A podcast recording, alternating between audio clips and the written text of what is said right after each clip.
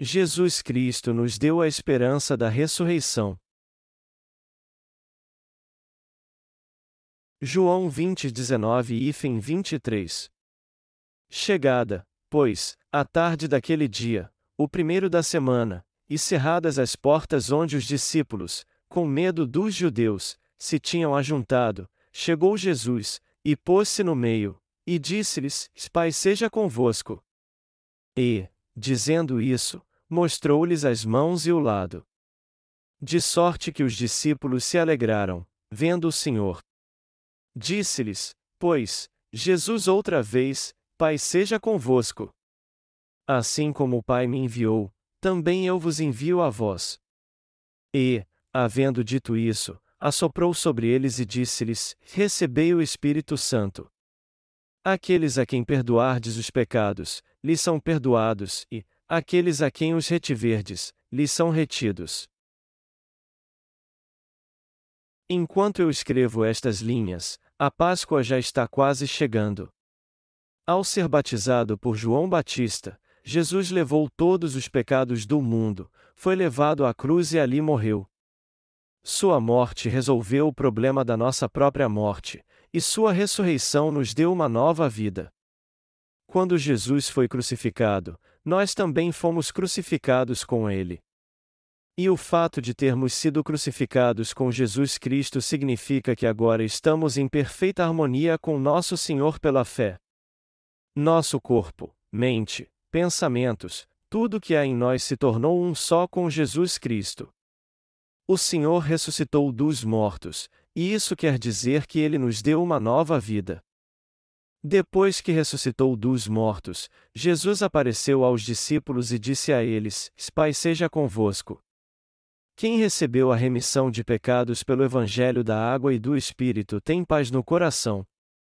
Nosso Senhor nos deu a remissão de pecados ao ressuscitar dos mortos.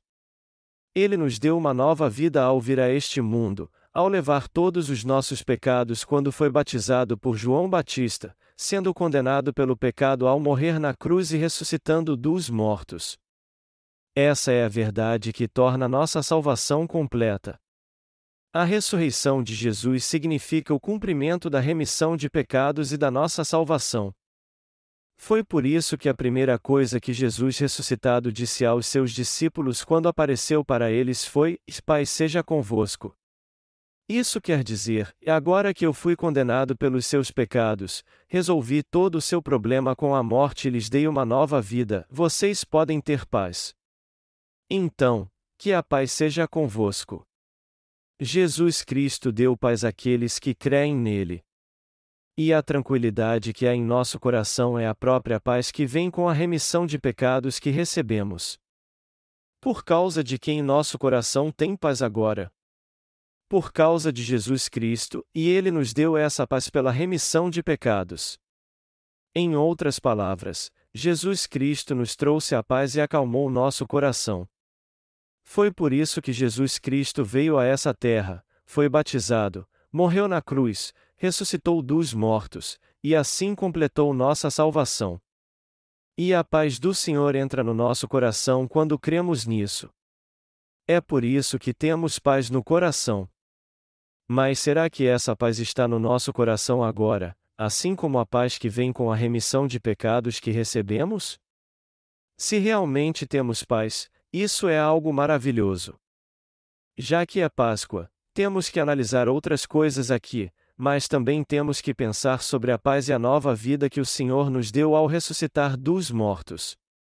O significado mais importante que a ressurreição nos traz é que Jesus completou sua obra perfeitamente e apagou todos os nossos pecados. E como resultado disso, ele trouxe a verdadeira salvação e a verdadeira remissão de pecados a todos nós. Esse é o significado mais importante da Páscoa e a razão pela qual a comemoramos. Após ressuscitar dos mortos, Jesus apareceu aos seus discípulos três vezes nessa terra. Mas onde eles estavam? A primeira vez que Jesus apareceu foi numa manhã de domingo. Jesus apareceu aos seus discípulos depois do sábado, na manhã do primeiro dia da semana. João 21, 2 diz assim: E no primeiro dia da semana, Maria Madalena foi ao sepulcro de madrugada, sendo ainda escuro, e viu a pedra tirada do sepulcro.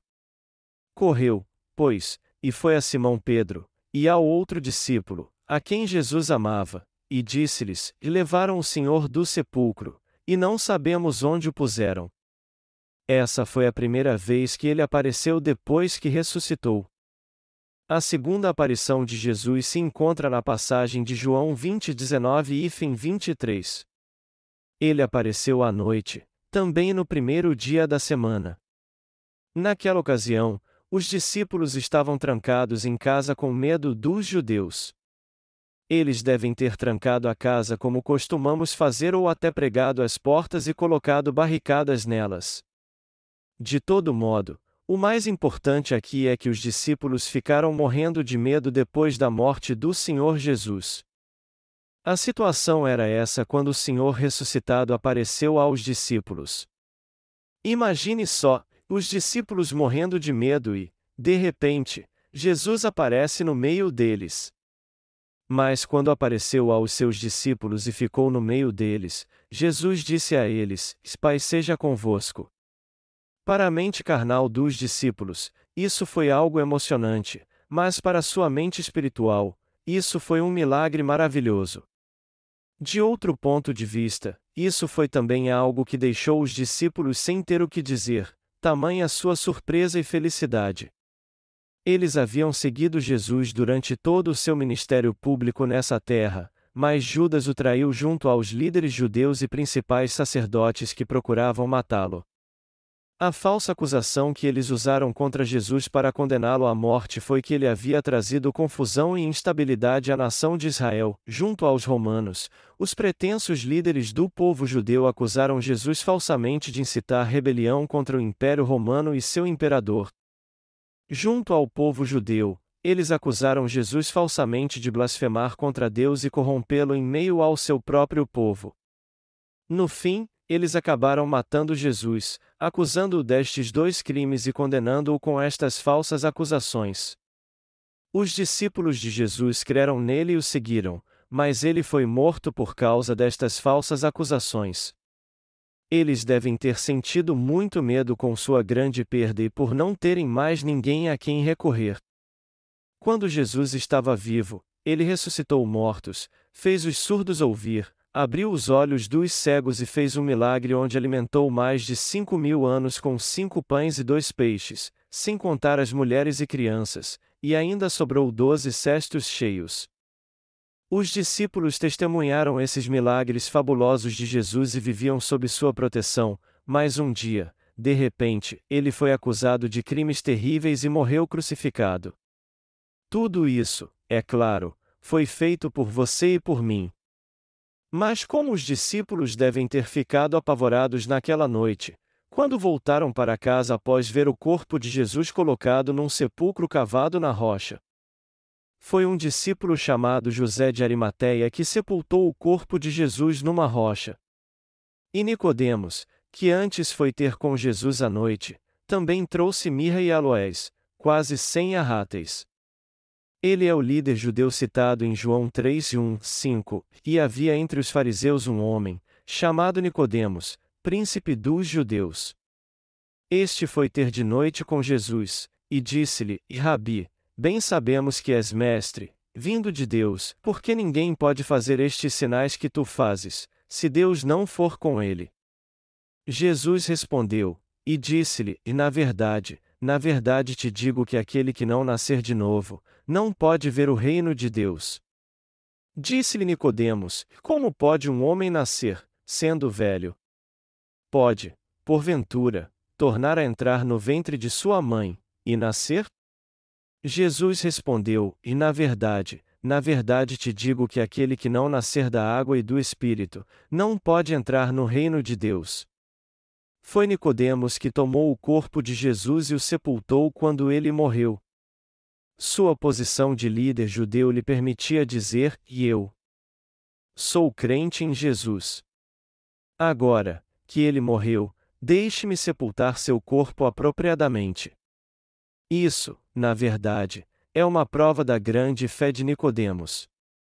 Ele só cuidou do sepultamento de Jesus porque antes foi ter com ele nasceu de novo pela palavra de verdade.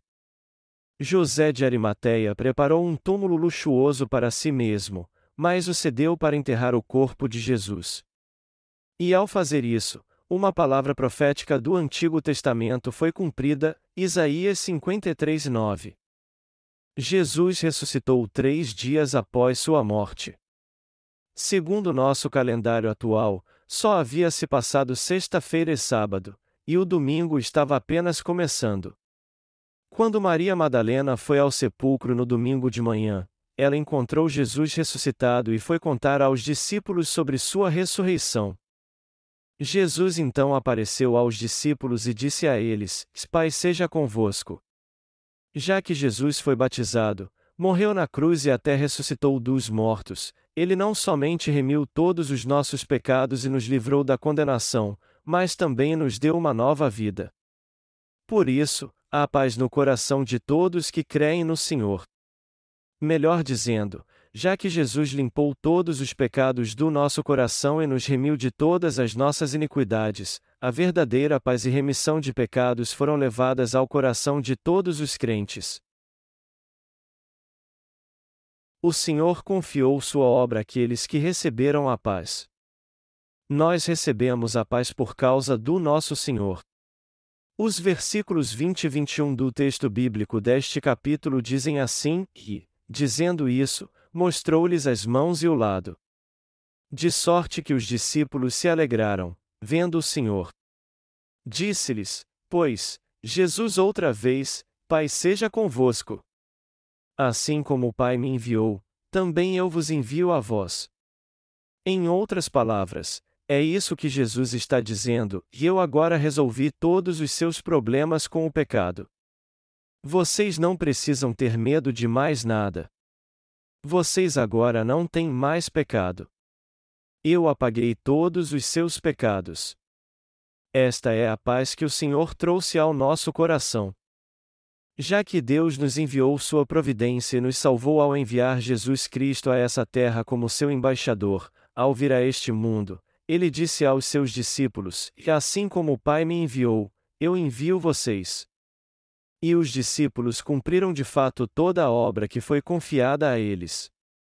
E hoje, essa obra foi dada a nós, e Deus nos fortalece para que a realizemos também. Nosso Senhor disse aos discípulos: Recebam o Espírito Santo. Já que o Senhor veio a essa terra e completou toda a obra de apagar nossos pecados, todos que creem nessa verdade podem receber o Espírito Santo. É por isso que Jesus diz aqui que os crentes têm que receber o Espírito Santo. Na verdade, quando Jesus fez 30 anos nessa terra, ele tirou todos os pecados do homem ao ser batizado por João Batista. Três anos depois, ele foi condenado por nós ao morrer na cruz. Se Jesus não tivesse ressuscitado dos mortos, não poderíamos ter paz, nos tornar obreiros de Deus, e nem receber o Espírito Santo. Mas já que o Senhor completou a salvação de todos os pecados do homem não somente ao ser batizado e derramando seu sangue, mas também ressuscitando dentre os mortos, todos podem receber agora a remissão de pecados e o Espírito Santo crendo no Evangelho da água e do Espírito. Já que as pessoas não entendem a intenção de Jesus aqui ao dizer para os discípulos receber o Espírito Santo, elas não acham que recebemos a salvação e o Espírito Santo de uma vez, mas isso não é verdade. Veja o que o Senhor disse aos seus discípulos após ressuscitar. Ele disse: Pai seja convosco. Recebam o Espírito Santo. Em outras palavras, já que ele completou toda a obra para apagar todos os nossos pecados, ele pôde nos dar a verdadeira paz de espírito e o Espírito Santo. E nós podemos receber o Espírito Santo na hora que recebemos a remissão de pecados pela fé. Mas nós só recebemos tudo isso porque o Senhor nolas deu. O Mestre da salvação é Jesus Cristo, não nós. E Jesus só fez tudo isso por nós justamente porque Ele é o Mestre da salvação. Sempre há um anfitrião e convidados numa festa. Assim como aquele que está dando a festa é o anfitrião que cuida de tudo, nossa salvação foi planejada e nos dada pelo Senhor. E já que o Senhor apagou todos os nossos pecados, Ele trouxe paz ao nosso coração e nos deu a remissão de pecados e o Espírito Santo. É por isso que o Senhor está nos dizendo para recebermos tudo isso. Aqueles que conhecem o Senhor e creem nele confessam quando pensam na sua ressurreição, Jesus é realmente o Filho de Deus, como ele disse. E ele também é o Salvador. Como ele disse, ele é realmente o nosso Salvador, que nos libertou do pecado e nos deu uma nova vida ao ressuscitar dos mortos. Todos que sabem disso e creem nisso também foram salvos e receberam o Espírito Santo. É por isso que Atos 2 horas e 38 minutos diz assim: E arrependei-vos, e cada um de vós seja batizado em nome de Jesus Cristo, para perdão dos pecados, e recebereis o dom do Espírito Santo. Em outras palavras, quando recebemos a remissão de pecados também recebemos o dom do Espírito Santo. Todos os apóstolos criam em Jesus como seu Salvador. E todos eles criam também que o Senhor tirou todos os seus pecados e morreu na cruz por eles. E foi com essa fé que eles pregaram o Evangelho. Eles pregavam que Jesus recebeu os pecados do todo mundo ao ser batizado e morrer na cruz, e que assim ele salvou todo pecador, e todo aquele que crê nesse Evangelho dado pelo nosso Senhor pode receber agora o dom do Espírito Santo. Amados irmãos, a remissão de pecados e o Espírito Santo são recebidos ao mesmo tempo. Nosso Senhor só nos disse para recebermos o Espírito Santo pela fé porque foi batizado, morreu crucificado e ressuscitou dos mortos. A ressurreição do Senhor representa o cumprimento da nossa salvação. E ele nos disse para recebermos o Espírito Santo justamente porque ele completou nossa salvação. O Senhor nos deu mesmo o dom do Espírito Santo, e quando recebemos a remissão de pecados, nós também recebemos o Espírito Santo. Você já recebeu o Espírito Santo? Será que alguém pensa assim, e eu acho que recebi a remissão de pecados, mas eu não tenho certeza se recebi o Espírito Santo? Você crê mesmo no Evangelho da Água e do Espírito? Você crê que somente o Evangelho da Água e do Espírito é a verdade? Você crê nessa verdade do fundo do seu coração? Se crê, você foi purificado de todos os pecados do seu coração e ele está totalmente limpo agora. A prova de que você recebeu a remissão de pecados em seu coração é que ele está totalmente limpo agora. O Espírito Santo não pode habitar em você se seu coração não estiver limpo. Foi por isso que o Senhor nos disse para recebermos o Espírito Santo. Essa verdade foi revelada àqueles que creem no Evangelho da Água e do Espírito. Nosso Senhor continua dizendo no versículo 23: E aqueles a quem perdoardes os pecados, lhes são perdoados, e, aqueles a quem os retiverdes, lhes são retidos.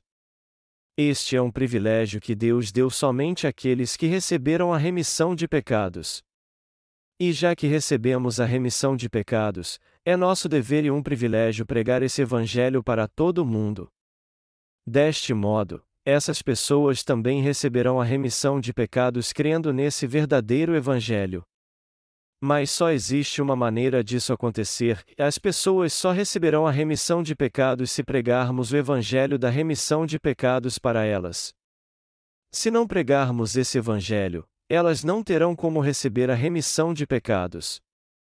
Sendo assim, sua remissão de pecados depende de nós.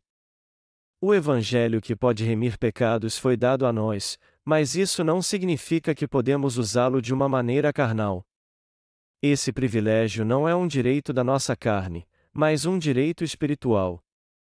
Já que recebemos a remissão de pecados através da palavra da água e do Espírito crendo no Deus que nos salvou, nada mais justo de que os outros também possam receber a remissão de pecados através desse evangelho que nós estamos pregando. E quando as pessoas do mundo, que estão sofrendo por causa dos seus pecados, crerem nesse evangelho, elas com certeza receberão a remissão dos seus pecados.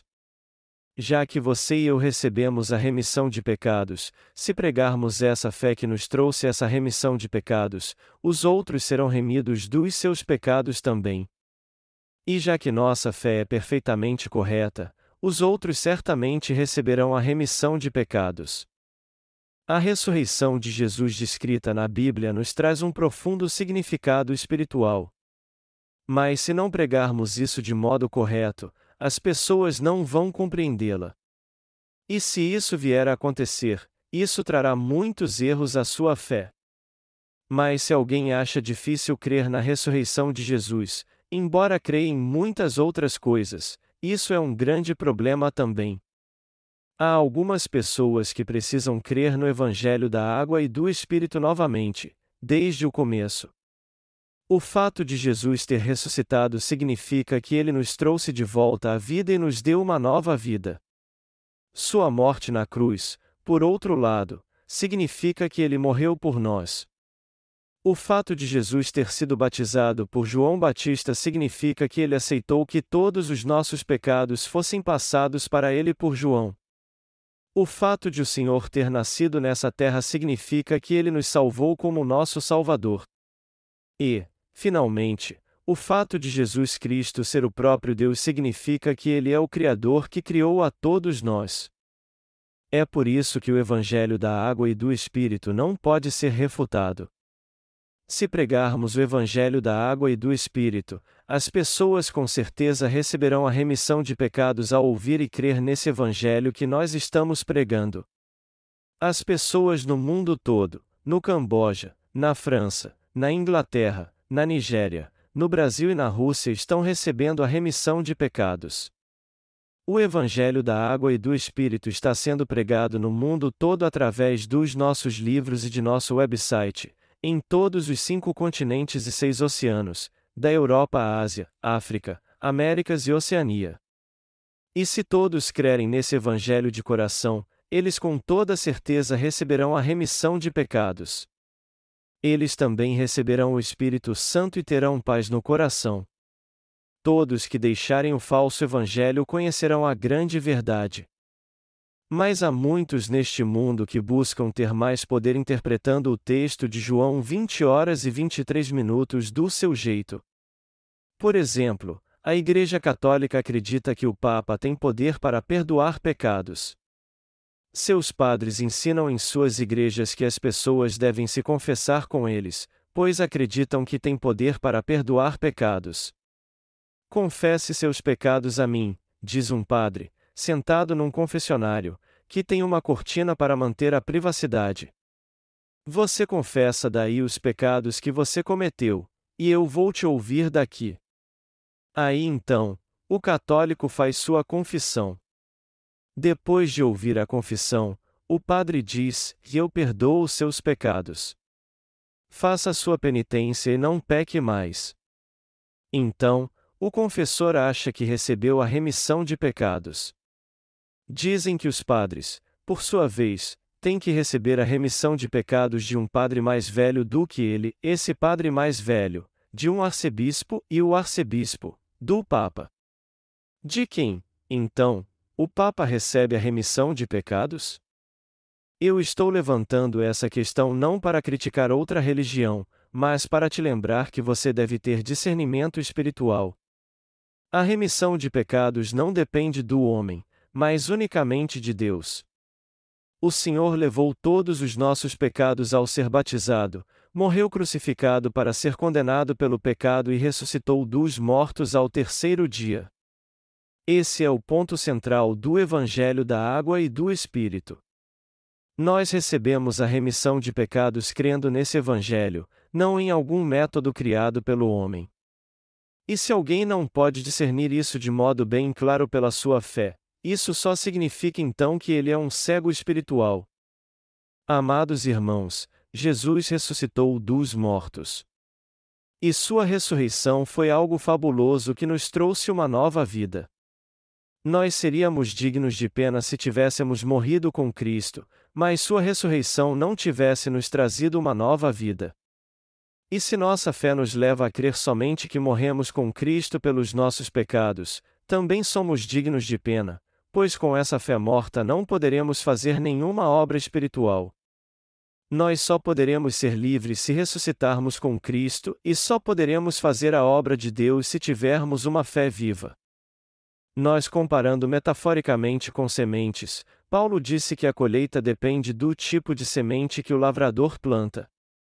Falando sobre a glória da ressurreição, ele disse: E há corpos celestes e corpos terrestres, mas uma é a glória dos celestes e outra dos terrestres. A 1 Coríntios 15 horas e 40 minutos.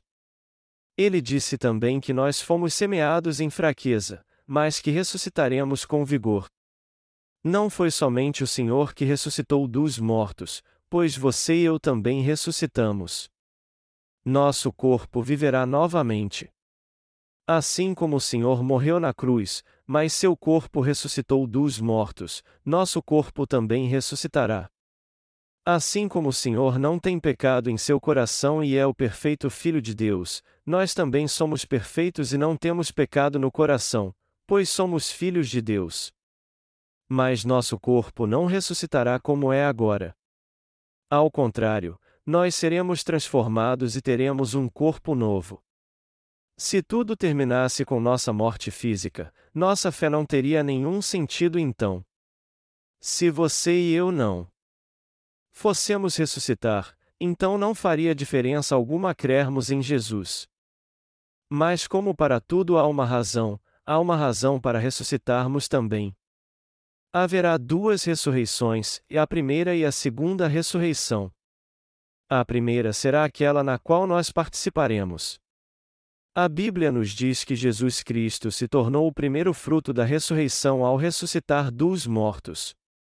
E os que receberam a remissão de pecados e uma nova vida crendo em Jesus Cristo, e que também creem na sua ressurreição, foram trazidos de volta à vida.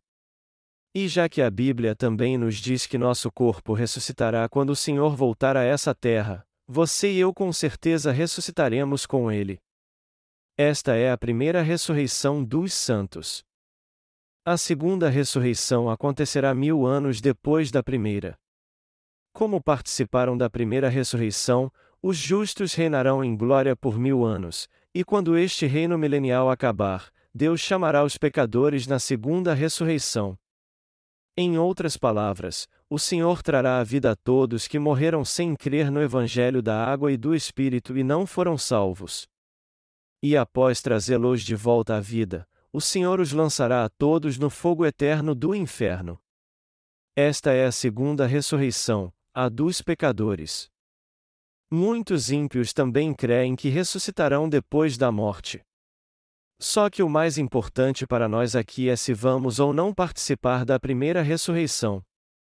Essa questão é tão importante quanto a ressurreição em si, pois os abençoados que viverão para sempre com Deus são aqueles que participarão da primeira ressurreição, enquanto que aqueles que participarem da segunda ressurreição são os amaldiçoados que serão punidos para sempre com o fogo do juízo.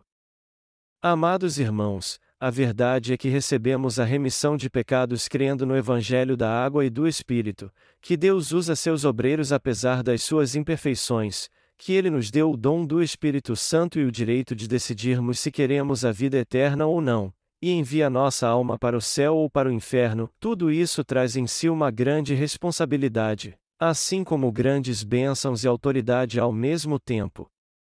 Nós temos sido muito abençoados, tanto que não há ninguém nessa terra mais abençoado do que nós. Nosso Senhor já nos deu a salvação. Ao ressuscitar dos mortos, Ele completou a nossa salvação, e ao nos dar o dom do Espírito Santo, ele fez de nós povo de Deus e seus obreiros, e nos deu o direito de sermos salvos. Foi por isso que Jesus disse aos seus discípulos quando apareceu para eles pela segunda vez depois de ressuscitar: Que Pai seja convosco. Recebi o Espírito Santo. Nosso Senhor ressuscitou dos mortos. Você já recebeu uma nova vida crendo nessa ressurreição? Você crê mesmo na ressurreição de Jesus? A ressurreição do Senhor não é algo que acaba após a celebração da Páscoa, mas foi algo tão profundo que nos deu uma nova vida. De um jeito ou de outro, nosso corpo ressuscitará. Então, quando morrermos, o Senhor nos trará de volta à vida.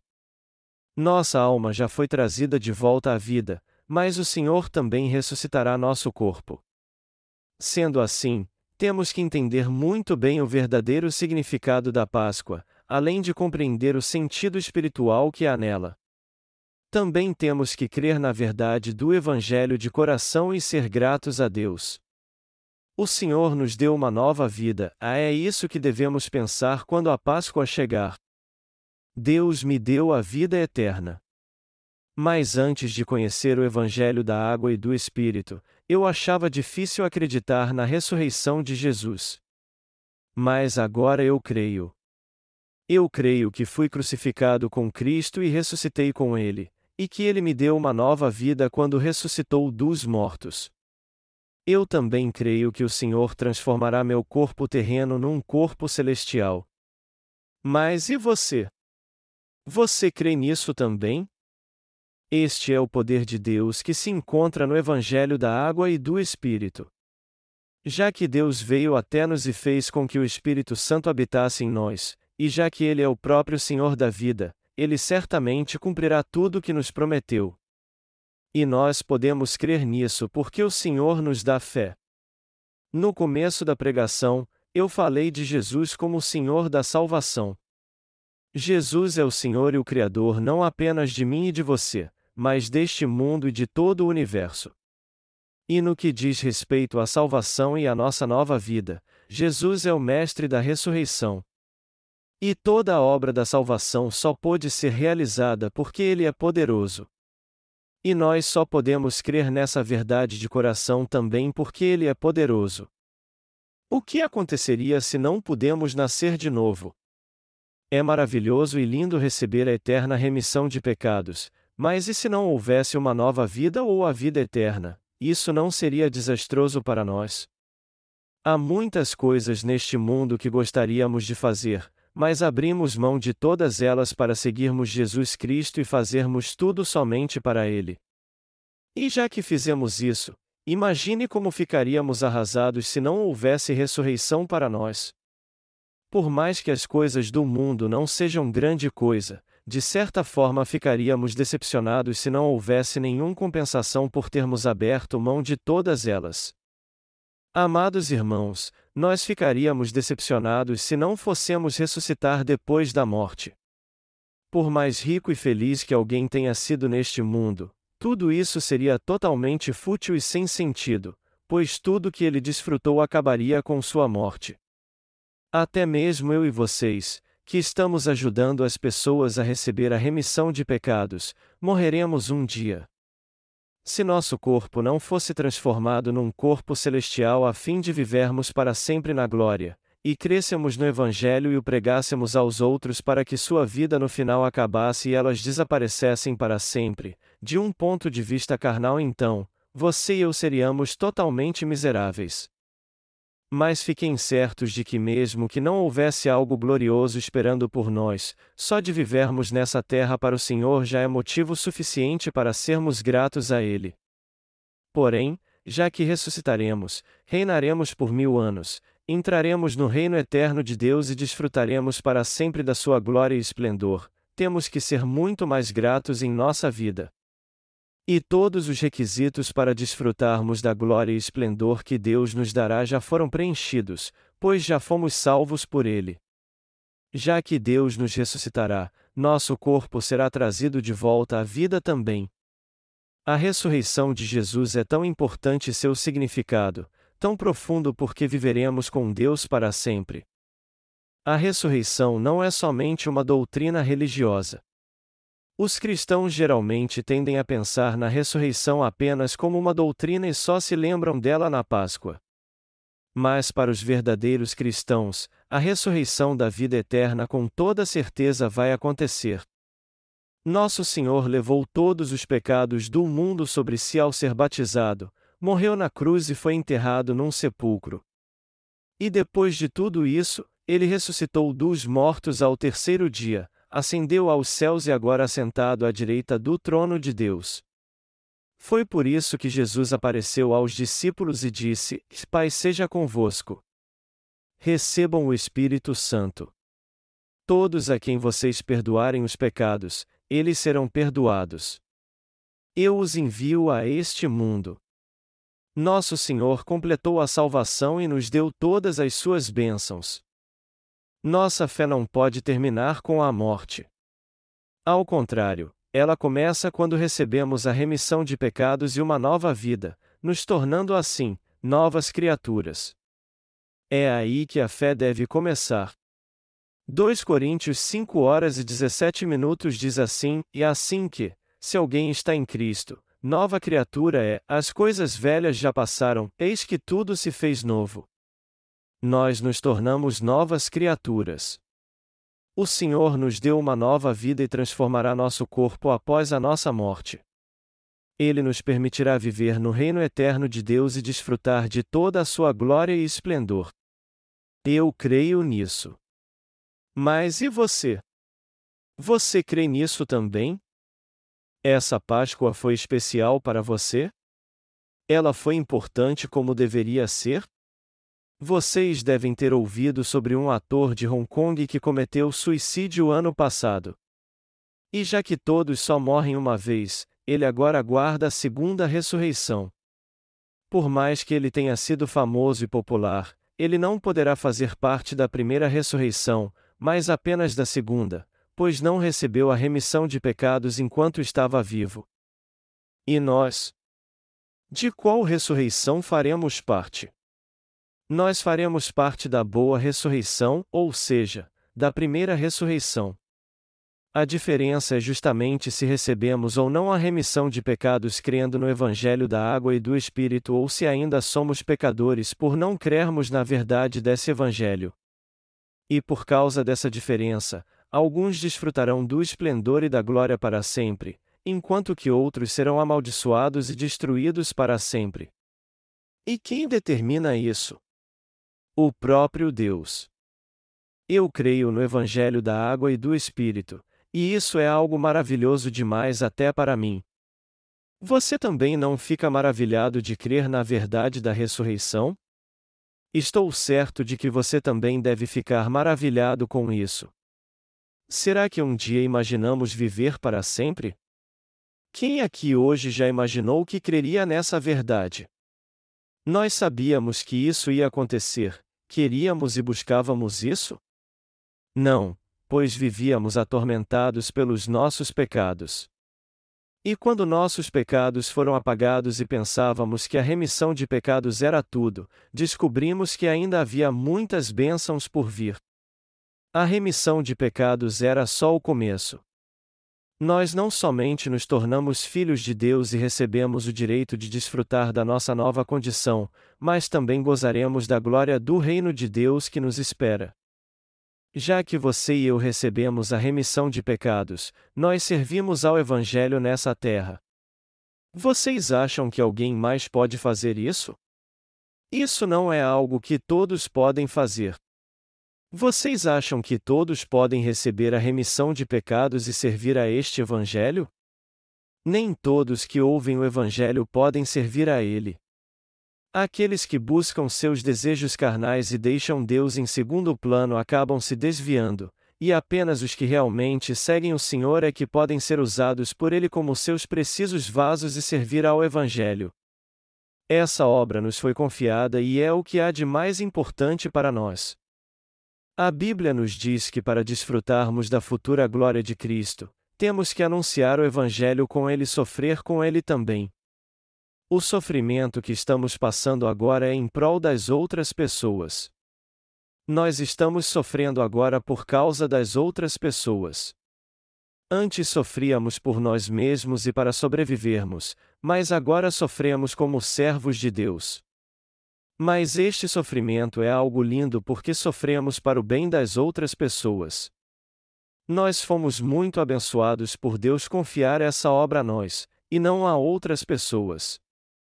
Essa obra é de fato uma obra gloriosa. Mas por quê?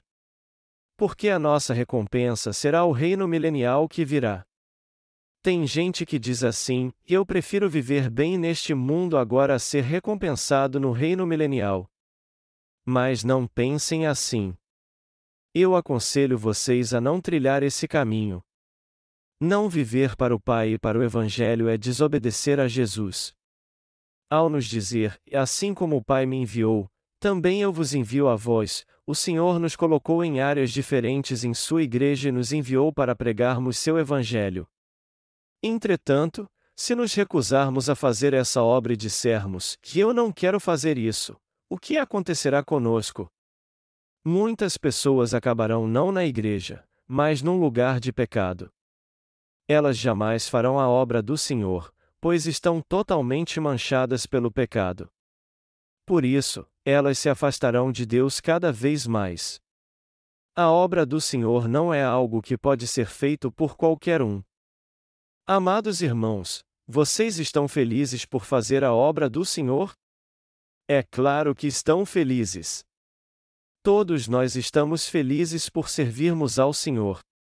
Para ser sincero, embora sejamos assolados pela fraqueza da nossa carne às vezes, e, por isso, acabamos perdendo a alegria e nos tornando inconstantes na obra do Senhor, nós voltamos a fazer Sua preciosa obra como obreiros de Deus porque já nascemos de novo. É uma honra muito grande para nós servir ao Evangelho.